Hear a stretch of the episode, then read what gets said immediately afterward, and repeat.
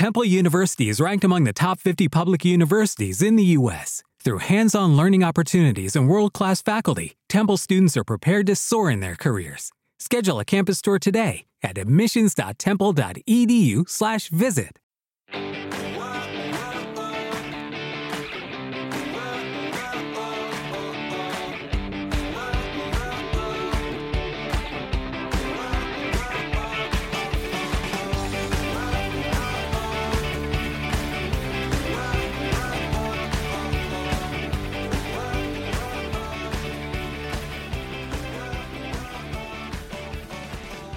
Muy buenos días a todos y bienvenidos un día más, una mañana más a Comiendo con María.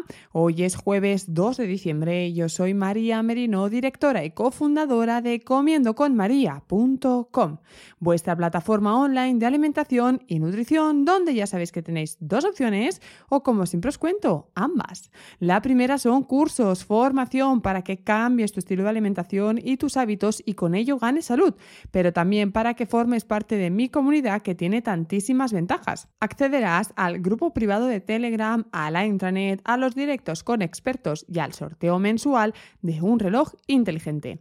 Y todo ello por tan solo 10 euros al mes.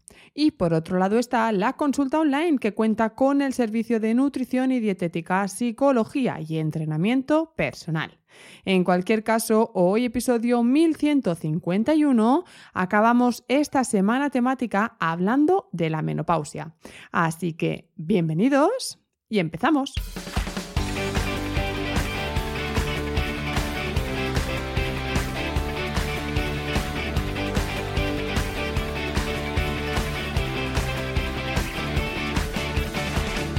Dios mío, este tema, ¿cuántas veces me lo habéis pedido? ¿Cuántas veces me habéis dicho, María, puedes hacer otro podcast sobre la menopausia? ¿Puedes actualizar el podcast La menopausia?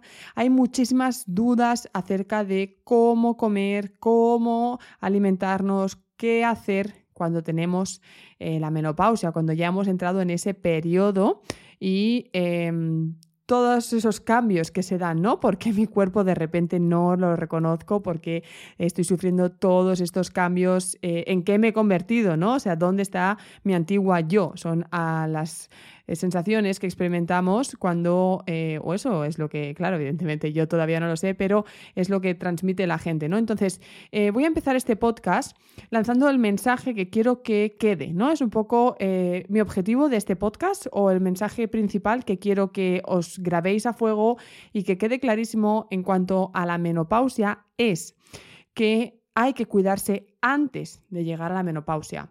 No digo que una vez en la menopausia no haya solución o no podamos hacer nada, pero es muy importante prevenir los efectos de esa menopausia. Es muy importante corregir la alimentación, el sedentarismo, los hábitos como el alcohol o el tabaco mucho antes de llegar a la menopausia, porque entonces, no voy a decir que sea tarde, porque realmente no es que sea tarde, pero eh, hay muchas cosas que ya eh, es tan difícil de corregir que no consiguen corregirse. Entonces, el mensaje que te mando es, mm, si tienes 20, si tienes 30 o si tienes 40, mm, tengas los que tengas, empieza ya a cuidarte. Y es un mensaje que podría servir para cualquier persona, hombres y mujeres, pero en este caso, eh, más en el caso de las mujeres, debido a ese cambio hormonal y todas las consecuencias que éste tiene en nuestro organismo. Así que lo más importante que quiero que quede clarísimo en el podcast de hoy es que tienes que cuidarte antes de empezar a experimentar esos cambios derivados de la menopausia. Entonces, dicho esto y dejando bien claro cuál es el mensaje principal que quiero que os llegue, vamos a hablar entonces de términos más eh, quizá conceptuales de qué es exactamente la menopausia. Veréis, la menopausia como concepto, como definición, es el cese permanente de la menstruación debido al agotamiento de los folículos por el cese de la actividad folicular ovárica. Se produce entre los 50 y los 55 años, aunque realmente es cierto que hay menopausias precoces que se dan a partir de los 40.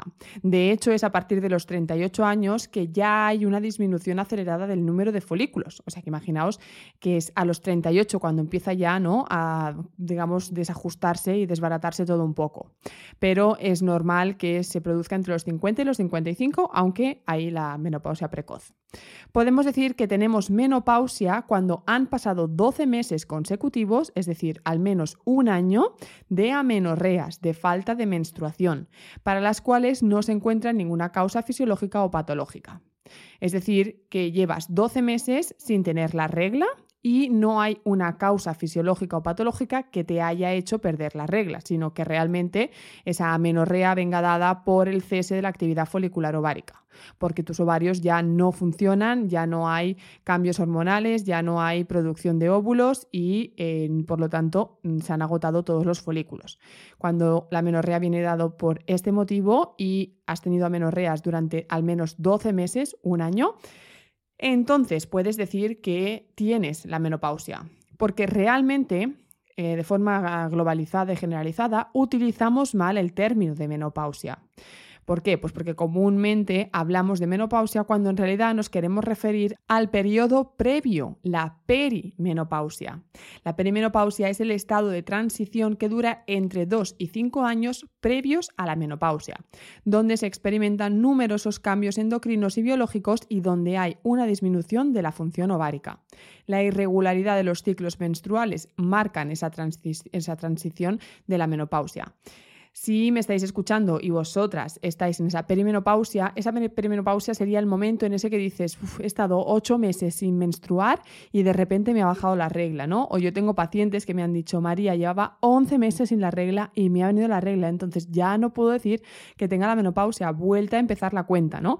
Pues ese periodo de que me viene, no me viene, de que estoy muchos meses sin, luego tres con, ese, esa irregularidad de ciclo menstrual que puede durar entre dos y cinco años es la perimenopausia. Y es ahí donde ya podemos empezar a experimentar todos los síntomas característicos de la menopausia, que como digo, se, se dan y se mantienen tanto en perimenopausia como en menopausia. De hecho, puede que eh, no experimentéis ninguno de estos síntomas durante los tres primeros años de irregularidades de ciclos menstruales y luego cuando está instaurada la menopausia empecéis a tener los sofocos, por ejemplo. Entonces, no es raro que después de cinco años de repente aparezcan los sofocos, ¿vale? Así que nadie está exenta de sentir los diferentes síntomas, aunque lleve años con los cambios hormonales, con la eh, irregularidad y demás. Entonces, ¿qué síntomas da la menopausia? Veréis, hay síntomas más leves y quizás síntomas podríamos decir más graves. Los síntomas leves, ¿cuáles son? Los sofocos, los sudores nocturnos, que a veces eh, nos impiden y generan ese insomnio, ¿vale? No sabemos si es que el sofoco me provoca el insomnio o el insomnio me provoca el sofoco, en realidad, ¿no? Entonces, eh, normalmente los sofocos nos hacen eh, crear esos sudores nocturnos y ese insomnio.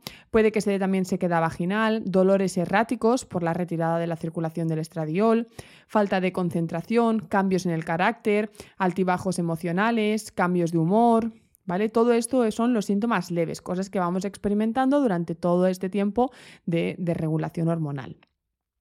Después hay síntomas más graves que vienen dados por los cambios hormonales, endocrinos y biológicos. Casi todos los síntomas vienen dados por la bajada de estrógenos. La característica principal de la menopausia en, comparación a, em, digamos, la época fértil es el movimiento hormonal. El ciclo menstrual, recordad que eh, menstruamos cuando hay una bajada en picado de estrógenos y después van subiendo hasta que llegan al pico máximo donde se produce la ovulación y si no hay fecundación, pues volvemos a lo mismo, bajamos, menstruamos y vuelta a empezar. Esto lo expliqué en el podcast del lunes. Pues bien, la diferencia con la menopausia es que esos niveles están bajos, de hecho no hay estrógenos y son constantes, no hay altibajos de estas hormonas. Entonces, todos los síntomas o, casi todos los síntomas graves y todos los cambios que experimentamos en esta época vienen dadas por, ese, por esa pérdida o bajada de estrógenos tan brusca, ¿vale? Porque de repente ya no tenemos eh, estrógenos o la, fluctuación de estrógenos no se da. ¿Cuáles son esos síntomas graves o consecuencias, cambios, etcétera? Veréis, primero de todo, aumenta el riesgo cardiovascular, que va íntimamente relacionado con la acumulación de grasa, sobre todo de la grasa visceral. Ahora explicaré los cambios en la composición corporal, que uno de ellos es el mayor cúmulo de grasa. Y de hecho, muchas mujeres notan ese cambio en su cuerpo, tanto por su, digamos, forma de ginoide androide, como por el aumento de la grasa corporal. Pues ese exceso de grasa corporal, que ahora explicaré de qué, por qué se da, eh, hace que aumente el riesgo cardiovascular. Después, como he mencionado, también se puede dar insomnio y depresión. Y como decía, cambios en la composición corporal. Principalmente hay una mayor acumulación de la grasa. En las épocas fértiles se distribuye en cadera y piernas, que sería la forma ginoide, por la presencia de los estrógenos. Y en la menopausia cambia la distribución por esa caída de estrógenos y se acumula en abdomen, que esto a largo plazo pues provoca ese aumento del riesgo cardiovascular, así como el riesgo también de sufrir otras enfermedades como por ejemplo pueden ser la diabetes tipo 2 o el síndrome metabólico. En la menopausia hay una caída brusca de estrógenos que produce una alteración en la utilización de la glucosa como principal fuente de energía. Recordad la relación que tienen los estrógenos con la insulina y los receptores que hay en el endometrio de la, de la, insulina, ya que la deficiencia de estrógenos se asocia a la resistencia a la insulina y con la regulación defectuosa de la homeostasis metabólica, que es la desregulación del metabolismo de la ingesta y el gasto energético. Entre ellos se ve alterado el metabolismo y la acción de la leptina. Voy a parar un momento porque quizá esto ha sonado demasiado técnico y es demasiado complejo. En resumen, ¿qué ocurre? Que los estrógenos bajan. Eso hace que haya una alteración también en el metabolismo de la insulina, creándose resistencia a la insulina. Y por lo tanto hay una regulación errónea de la homeostasis metabólica. ¿Qué significa? Pues que no tenemos un metabolismo adecuado en ingesta y gasto energético. Y además, ese mayor cúmulo de grasa provoca cambios en la leptina. La leptina es la hormona de la saciedad. En la menopausia esta hormona está tan aumentada debido al aumento de la masa grasa que se genera resistencia a la leptina. Además, los estrógenos inducen la expresión de la leptina, que al estar disminuidos harán que ésta no se exprese, por lo que se dificultará la sensación de saciedad. No nos sentiremos saciadas. Esto sería un poco lo que explica por qué en esta época sentimos hambre a todas horas y no conseguimos saciarnos. Y comemos y comemos y tenemos hambre y no nos saciamos. Pues es por esta resistencia a la leptina que viene dada por esa caída de estrógenos. Que como veréis durante toda la explicación del podcast de hoy, todo acuña a la culpa de los estrógenos, a esa pérdida de estrógenos y, eh, estrógenos y caída de los estrógenos. Entonces, todo esto que acabo de explicar lleva a un mayor riesgo de padecer sobrepeso y obesidad, a ese eh, favorecimiento del aumento de peso, a ese cambio en mi cuerpo. De repente me he convertido en un hombre, ¿no? Tengo cuerpo de hombre, ya no tengo cuerpo de mujer. De repente tengo barriga y yo nunca he tenido barriga. De repente he engordado y no hay manera de perder. Y es más, sigo subiendo y no sé cómo hacer para frenar ese aumento. Pues todos estos síntomas que experimentamos en esta época vienen por este cambio en la composición corporal debido a esa pérdida y bajada de estrógenos. Pero es que la cosa sigue, porque también hay eh, una desmineralización ósea, lo cual conlleva un potencial riesgo de osteoporosis. Hay una pérdida ósea también como consecuencia de la caída de estos estrógenos. Esta pérdida ósea, sumada a la pérdida muscular, nos lleva a que se impida una buena sujeción del esqueleto. Y esto eh, nos lleva a la clásica cifosis de eh, persona más mayor, esa curvatura de la espalda en forma de chepita. ¿vale? Esto viene dado por esta desmineralización ósea juntamente con la pérdida de masa muscular. Os explico esto de la pérdida de masa muscular. Cada década tenemos una pérdida del 1% de la masa muscular y a partir de los 50 se pierde cada año entre un 1 y 2,5 de masa ósea. Por lo tanto, es fundamental entrenar la fuerza desde edades tempranas, desde los 20 o 30 años. La osteoporosis no se recupera así como así en época de menopausia. Debemos trabajarla mucho antes. Mensaje principal que os lanzaba al inicio de este podcast. Algunos cambios sí son modificables en el tratamiento de la osteoporosis, como por ejemplo los hábitos de fumar, de beber alcohol, el tipo de dieta que se sigue y la práctica de ejercicio físico.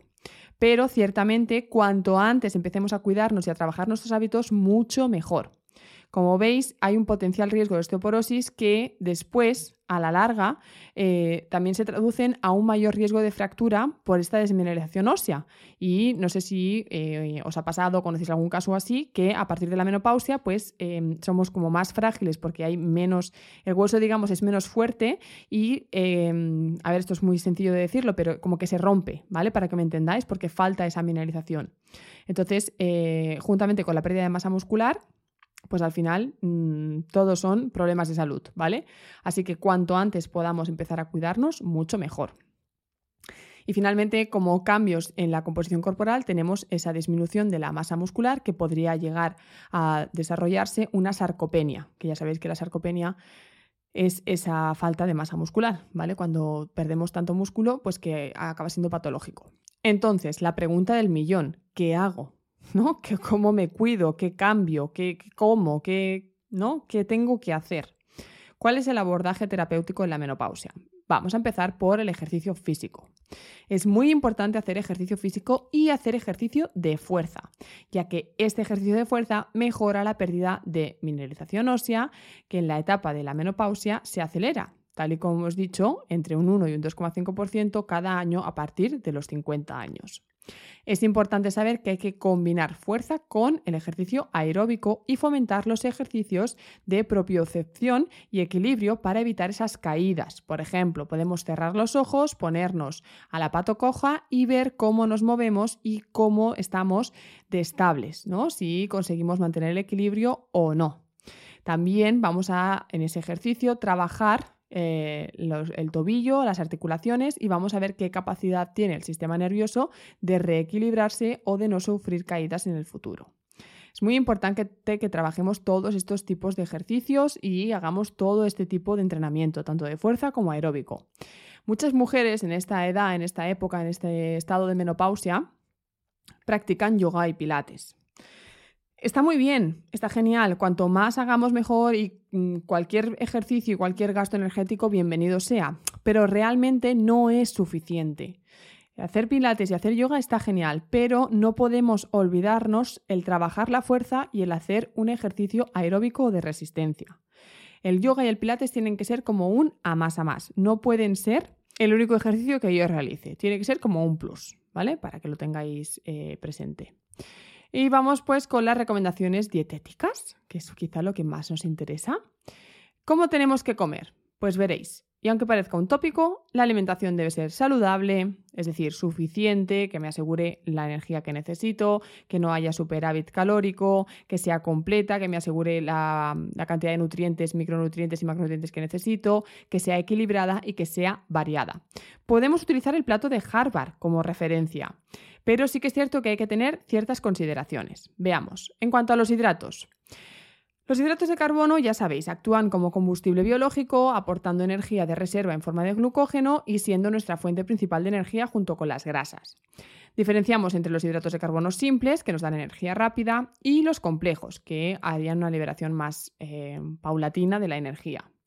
¿Qué alimentos tienen hidratos de carbono? Pues los que ya sabemos, como siempre os digo en casi cada podcast, eh, todo lo que son cereales, tubérculos, pan, derivados de los cereales, pero también las frutas y verduras, solo que las frutas y verduras tendrían hidratos de carbono simples. También las legumbres, que aunque tengan parte proteica, también tienen parte de hidrato de carbono. Entonces, en la menopausia, ¿qué hacemos con los hidratos de carbono? Pues en la menopausia tenemos que aumentar la fibra dietética para reducir los picos de insulina. Se ha demostrado que la insulina puede estimular la proliferación de los receptores en el endometrio, que os comentaba antes también, generar estados de hiperinsulinemia y aumentar las concentraciones de estrógenos, lo cual produciría una inflamación crónica de bajo grado que puede tener una influencia negativa por la aparición temprana de enfermedades metabólicas como la diabetes tipo 2. Por lo tanto, se deben consumir cereales integrales, arroz, pasta, etc., y aumentar el consumo de frutas y verduras. Esto parece muy simple y muy tonto y muy obvio, pero no se hace. La gente cree que come verdura y no come suficiente verdura. Cuando hablamos de que hay que aumentar el consumo de frutas y verduras, estamos hablando de que hay que aumentar a tres raciones las frutas y dos raciones las verduras. Estos son entre 120 y 150 gramos por ración de fruta y entre 200 250 gramos por ración de verdura. Tiene que abundar la parte vegetal en nuestra dieta. No basta con un acompañamiento de verdura. No, la verdura tiene que ser el protagonista, lo principal, ¿vale? Y los cereales siempre integrales, siempre que tomemos cereales integrales. La cantidad de cereales que vamos a tomar o de patata o de hidrato complejo en general va a estar mm, muy relacionada con el ejercicio que hagamos, ¿vale? No tengo que comer hidratos cada día si ni siquiera hago ejercicio, menos en menopausia. Pensad que en menopausia hemos perdido masa muscular, por lo tanto, ha reducido el metabolismo basal. Tenemos mayor eh, facilidad por el almacenamiento de las grasas. Estamos en esa etapa de cambio hormonal, por lo tanto, todo conduce a un aumento de peso. Si encima yo dietéticamente me meto un montón de hidratos que no gasto, lo único que voy a hacer es convertir esos hidratos en grasa. Y más si tenemos esta resistencia a la insulina. Y más si tomo hidratos de baja calidad o hidratos con alto índice glucémico o hidratos en forma de ultraprocesados, de zumos, de azúcares libres o añadidos, ¿vale? Así que es muy importante que el control, em, el control de hidratos, es decir, que ajustemos bien la ración de hidratos al gasto energético que yo hago.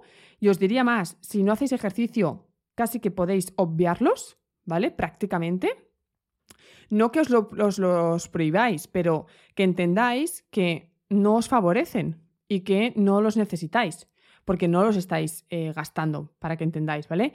Y que tenéis un cambio hormonal en el cuerpo que favorece esa resistencia a la insulina y esa creación de grasa. Así que mm, tomad los, los, hidratos en forma de frutas y verduras principalmente y, en caso de hacer ejercicios, pequeñas raciones del resto de hidratos complejos. En cuanto a las proteínas, funciones estructurales que mantienen la masa muscular, transporte de sustancias, estas son un poco las funciones. ¿eh? Intervienen en el sistema inmunológico, en el control hormonal y tienen un papel fundamental en el rendimiento físico. Podemos diferenciar dos tipos, las animales y las vegetales. Pues bien, en la menopausia se recomienda priorizar la proteína vegetal, ya no solo por disminuir la animal, sino también por aumentar el consumo de fibra.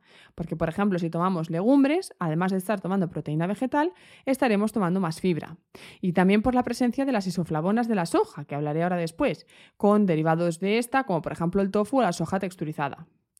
Hay en algunos casos, ya sabéis que las proteínas de origen vegetal no son completas y por ello hay que trabajar la complementariedad proteica, es decir, combinarlas con otros grupos de alimentos como cereales y frutos secos. Por ejemplo, pues las típicas lentejas con arroz, eh, yo qué sé, pues em, por ejemplo, eh, una ensalada de alubias con nueces, una hamburguesa de tofu y frutos secos, etcétera, ¿vale? Combinar los diferentes alimentos para garantizar proteína completa y no quedarme coja de proteína. En cuanto a las necesidades de proteína, hay que aumentar la ingesta proteica en menopausia y eh, cubrir entre un 1,2 y un 1,5 gramos de proteína por kilo de peso y día. ¿vale? Esto es el mínimo que tenemos que, que garantizar.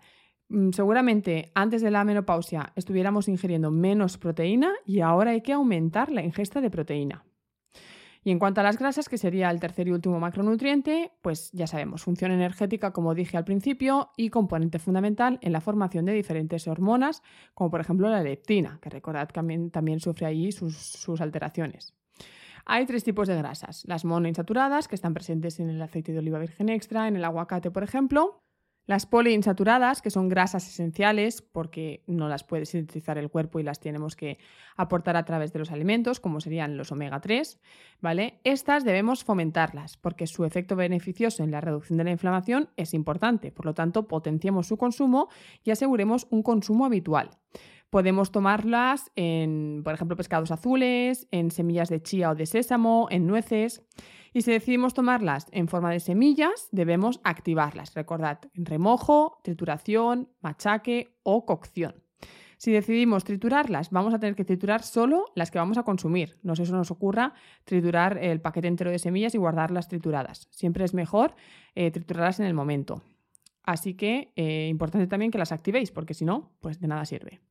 Y finalmente las grasas saturadas, que aquí es importante diferenciar los diferentes tipos, las que son intrínsecas, como por ejemplo la de los lácteos, que estarían recomendadas, y las que son añadidas, como por ejemplo la, la de los ultraprocesados, que estas son las que provocan la inflamación sistémica y los problemas de salud. Hay ciertos nutrientes clave también en la menopausia. Por ejemplo, polifenoles y fitoestrógenos. Los fitoestrógenos son estrógenos vegetales como las isoflavonas de la soja. No son disruptores hormonales. Pueden ser moduladores en nuestros receptores estrogénicos, pero no penséis que son malos, que provocan cáncer, que no los podemos tomar, bla, bla. Actúan en los órganos humanos desarrollando una actividad antiestrogénica suave, lo que hace que amortigüe la caída de estrógenos que se produce en la menopausia. Así que realmente no es que no sean malos, es que son buenos, es que debemos potenciar su consumo y debemos tomar fitoestrógenos en esta época de menopausia. Los polifenoles tienen un papel protector en estadios de estrés oxidativo que, por ejemplo, también se producen en esta etapa, por esa misma pérdida y bajada de estrógenos. Por lo tanto, tenemos que fomentar las dietas ricas en polifenoles y flavonoides, esas isoflavonas de la soja, con frutos secos, con frutas y comer alimentos ricos en estos fitoestrógenos, como el tofu, que además de tener muchas isoflavonas, es rico en calcio. Además, pues legumbres, sésamo, lino, las crucíferas, etc. El calcio sería otro de los nutrientes clave. Las mujeres pueden perder hasta un 20% de masa ósea en los 5 a 7 años que siguen a la menopausia. Las recomendaciones de ingesta diaria son de 700 a 1000 miligramos al día y se puede aumentar hasta 1200 en patologías como la osteoporosis. Alimentos ricos en calcio, pues por ejemplo los lácteos, quesos, el tofu, almendras, pasta de sésamo, otra vez las crucíferas, legumbres. La vitamina D. Los estrógenos aumentan la actividad de la enzima responsable de activar la vitamina D y por lo tanto, en la menopausia, con las disminuciones de los niveles de estrógenos podría haber una deficiencia, aunque realmente después del confinamiento casi toda la población tiene deficiencia, pero bueno, en la menopausia más y, esta es la explicación porque es importante cubrir necesidades, incluso llegar a suplementarnos bajo prescripción médica, por supuesto, y tener los niveles eh, dentro del rango, porque la vitamina D ayuda a absorber y a fijar el calcio en los huesos. Imaginaos si es importante. Para potenciar esa fijación del calcio al hueso debemos incrementar la actividad física, hacer exposición solar, tomar alimentos ricos en vitamina D, como pueden ser los pescados azules, la yema del huevo, los lácteos enteros, ¿vale? Entonces, importante que la vitamina D esté eh, donde tiene que estar y, en caso de no ser así, la suplementación con vitamina D. No he comentado el tema de la suplementación con isoflavonas de la soja eh, como suplemento, ¿vale? Con esos fitoestrógenos. Em, hay estudios que dicen que sí, que hay una respuesta positiva y que eh, funcionan, y hay estudios neutros que dicen que no hay ningún cambio. Entonces, eh, yo siempre soy más partidaria, ya lo sabéis, de mm, intentar trabajar el aporte nutricional con alimentos y a lo mejor en este caso, pues hacer una dieta rica en isoflavonas de la soja, pero ya depende de cada uno. Hay muchas mujeres que toman esos suplementos y, mm, bueno, como digo, es decisión propia. Yo soy un poco más conservadora y me gusta más trabajarlo a través de la alimentación, pero que sepáis que vais a encontrar estudios tanto a favor como no en contra, sino como neutros, ¿vale? Lo de la vitamina D sí que sería necesario y siempre bajo supervisión médica, ¿vale? Yo, por ejemplo, soy una de las que toma vitamina D porque ahí tengo deficiencia por el confinamiento y también porque tengo hipotiroidismo. No sé si me habéis escuchado en otros podcasts, también lo he dicho, y también está relacionado con la, con la vitamina D. Pero siempre bajo prescripción médica. Podéis ir al endocrino, a la ginecóloga, quien sea que os lo tenga que pautar, pero sabiendo qué tomar, cuánto tomar y cuándo tomar. Y eh, finalmente un par de mm, nutrientes clave también, que serían el ácido fosfórico, el fósforo, ¿vale? Que se utiliza para conservar las bebidas carbonatadas, sobre todo las bebidas de cola, son las que más eh, afectación tienen, ya que este ácido fosfórico dificulta la correcta absorción del calcio. ¿Vale? Así que si sois consumidoras de bebidas carbonatadas, sobre todo de bebidas tipo refresco de cola, cuidado, porque esto está mm, favoreciendo la desmineralización ósea y la dificultad en la absorción del calcio. Un consumo diario de cafeína de estas bebidas o de bebidas energéticas, no del café. El café eh, sería un poco la excepción. También, eh, como he dicho, inciden negativamente en la mineralización ósea. El café no, ¿eh? Solo las bebidas de cola o las energéticas. El café es la excepción. Y eh, el motivo es ese ácido fosfórico. Finalmente, el alcohol. No sé ni si es necesario mencionarlo, pero por si acaso. El alcohol no deja de ser un tóxico que nadie debería consumir, que además son calorías vacías que van a convertirse en grasa y dado el estado en el que estamos con esa eh, facilidad de, almacenamiento de grasas, pues mm, no conviene, pero es que además también afecta y eh, agrava la desmineralización ósea. Así que cuanto menos, mejor. Em, puede ser que os hayan medicado con estrógenos para paliar ciertos síntomas. La medicación normalmente se utiliza en mujeres eh, más jóvenes o en mujeres que están eh, teniendo muchos síntomas característicos de la perimenopausia y menopausia. El hecho de que os mediquen o no va a depender de cada caso y mm, esto es algo que tiene que valorar el ginecólogo o ginecóloga, ¿vale? Pero que sepáis que hay medicación con, estrógenos para paliar los síntomas. Así que bueno, en resumen, y eh, como recomendaciones dietéticas generales. Aumentar la ingesta de fibra para amortiguar los niveles de glucemia e insulinemia. Frutas, verduras, legumbres y alimentos o cereales, mejor dicho, integrales. Priorizar los cereales integrales frente a los refinados. Aumentar la presencia de pescado en la dieta por el omega 3 y, em, digamos, elegirlo frente a la carne, especialmente si hablamos de carnes procesadas. Potenciar los alimentos de origen vegetal, como he dicho antes, no solo porque eh, estemos eligiendo un vegetal frente a, a, una carne, por ejemplo, o a una proteína animal, sino porque haremos un aumento en el consumo tanto de fibra como de isoflavonas en caso de que elijamos la soja. Eliminar el consumo de azúcar refinado, de todo tipo de ultraprocesados, de dulces, de chucherías, de chocolates, de todo lo que sabemos que no debemos consumir. Obviamente podemos hacer un consumo esporádico, ¿vale? Pero que pensad que en esta época, pues es como que nos afecta más. Así que cuanto menos, mejor. Priorizar los hidratos de carbono de bajo índice glucémico y de baja carga glucémica, pues como por ejemplo lo que he dicho, verduras, frutas, legumbres, cereales integrales. Aumentar los alimentos ricos en isoflavonas como el tofu o derivados de la soja. Asegurar el aporte correcto de calcio y vitamina D y asegurar un aporte mínimo de proteína de entre 1,2 y 1,5 gramos de proteína por kilo de peso y día.